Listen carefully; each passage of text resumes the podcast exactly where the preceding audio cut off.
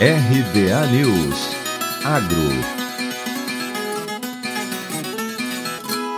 uso de drones são realidade nas lavouras brasileiras e tem sido uma ferramenta promissora para uso de pulverização. Os resultados de pesquisas com defensivos agrícolas mostram dados promissores quanto ao uso em área total, principalmente nas culturas de soja e milho, em substituição à aplicação em área convencional, com menor potencial de deriva e maior versatilidade no trabalho. Ou seja, as informações apontam aspectos de qualidade e segurança nas aplicações dos defensivos agrícolas através do uso de drones.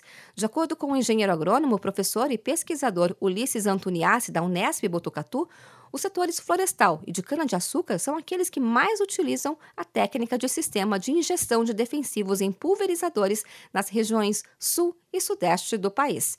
Para o professor, é uma questão de tempo para que esse método de utilizar os drones para pulverização se firme também em Mato Grosso.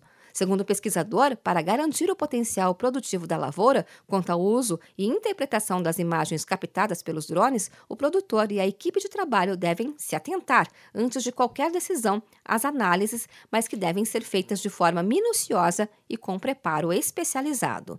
Sobre os desafios das aplicações com aeronaves agrícolas e drones, os resultados mostram que há um pouco de deriva, a qual precisa ser considerada. Assim como em alguns casos, existem problemas de uniformidade e de deposição. Para o pesquisador, a deriva precisa ser entendida e controlada para que se faça o uso correto e seguro dessas tecnologias. Para isso, é importante implementar todos os conceitos de boas práticas nas aplicações: o tamanho da gota do pulverizador, a taxa de aplicação, as condições condições meteorológicas. A recomendação do uso do produto descritas nas bulas são alguns dos fatores que devem ser considerados para as tomadas de decisões para uso de defensivos agrícolas. São itens que vão interferir no resultado final, independente se a aplicação for terrestre ou aérea.